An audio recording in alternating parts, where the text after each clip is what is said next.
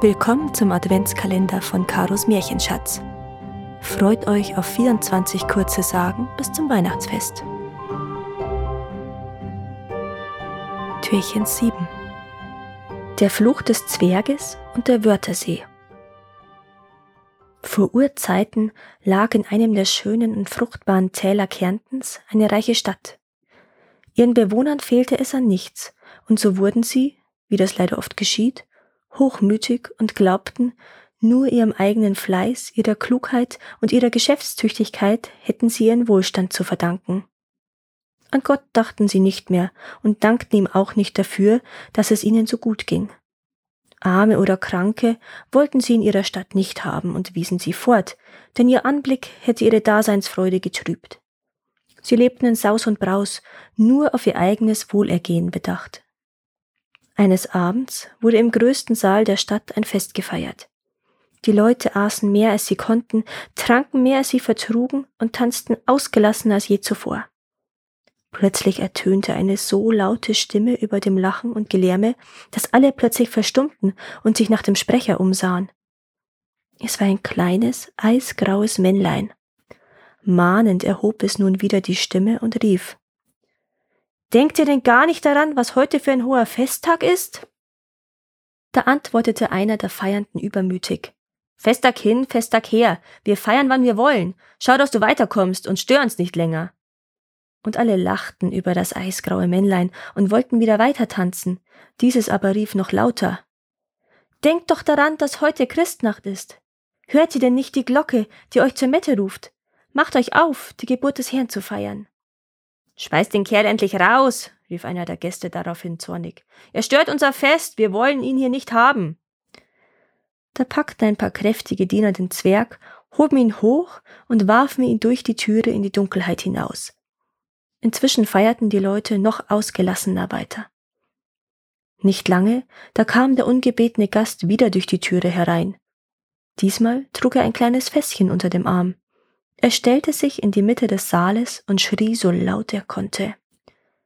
Hört endlich auf und besinnt euch! Wenn ihr weiter diese heilige Nacht entweiht, seid ihr verflucht, dann werdet ihr es alle mit dem Leben bezahlen. Wütend über diese erneute Störung ihrer Lustbarkeit stürzten sich einige der Gäste auf den Zwerg und wollten ihn verprügeln. Der aber hatte flug sein Fässchen abgestellt, den Spund herausgezogen, war hurtig zwischen den Leuten hindurchgeschlüpft und war nicht mehr gesehen. Na, endlich ist der Kerl weg. So einer kann einem ja wirklich alle Freude verderben. Hoffentlich kommt er nicht noch einmal. So riefen die Leute durcheinander, dann aber ließen sie sich nicht mehr stören und feierten weiter. Sie achteten nicht auf das kleine Fässchen, das der Zwerg hatte stehen lassen, und aus dem, so klein es auch war, unaufhörlich Wasser aus dem offenen Spund floss. He, warum ist es hier so nass? Fragte einer der Tanzenden, weil er ausgerutscht war, völlig verdutzt. Da bemerkten auch die anderen, dass der Boden des Tanzsaals schon ganz unter Wasser stand. Sie konnten die Ursache dafür nicht entdecken, weil das kleine Fässchen unter einem Tisch stand und es niemand beachtete. Als das Wasser bereits kniehoch war, gingen plötzlich alle Lichter im Raum aus.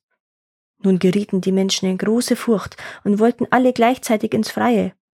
Aber auch dort empfing sie sinnflutartiger Regen, der wie aus Eimern gegossen vom Himmel niederfiel.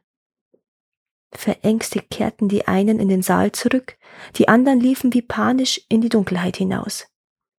Es wurde immer schlimmer, nicht nur vom Himmel strömte das Wasser, auch aus der Erde und aus den unergründlichen Fässchen quoll es in solchen Massen, dass bald alles ringsum im Tal überschwemmt war und alle Menschen in der einst so schönen und reichen Stadt ertrunken waren. Als es endlich wieder aufhörte zu fließen, war in dem Tal der Wörthersee entstanden, der sich heutzutage von Loretto bis Felden ausdehnt. Die Leute dort aber erzählen, dass derjenige, der in einer hellen Mondnacht auf dem See fährt, wenn ringsum alles still ist, um Mitternacht noch die Glocke der versunkenen Stadt läuten hören kann. Danke, dass ihr auch dieses Mal zugehört habt. Es würde mir sehr helfen, wenn ihr diesen Podcast abonniert und wenn er euch gefällt, mit euren Freunden und eurer Familie teilt. Habt ihr Vorschläge oder Wünsche für weitere Geschichten? Dann schreibt mir. Meine Kontaktdaten findet ihr in den Show Notes. Bis zum nächsten Mal.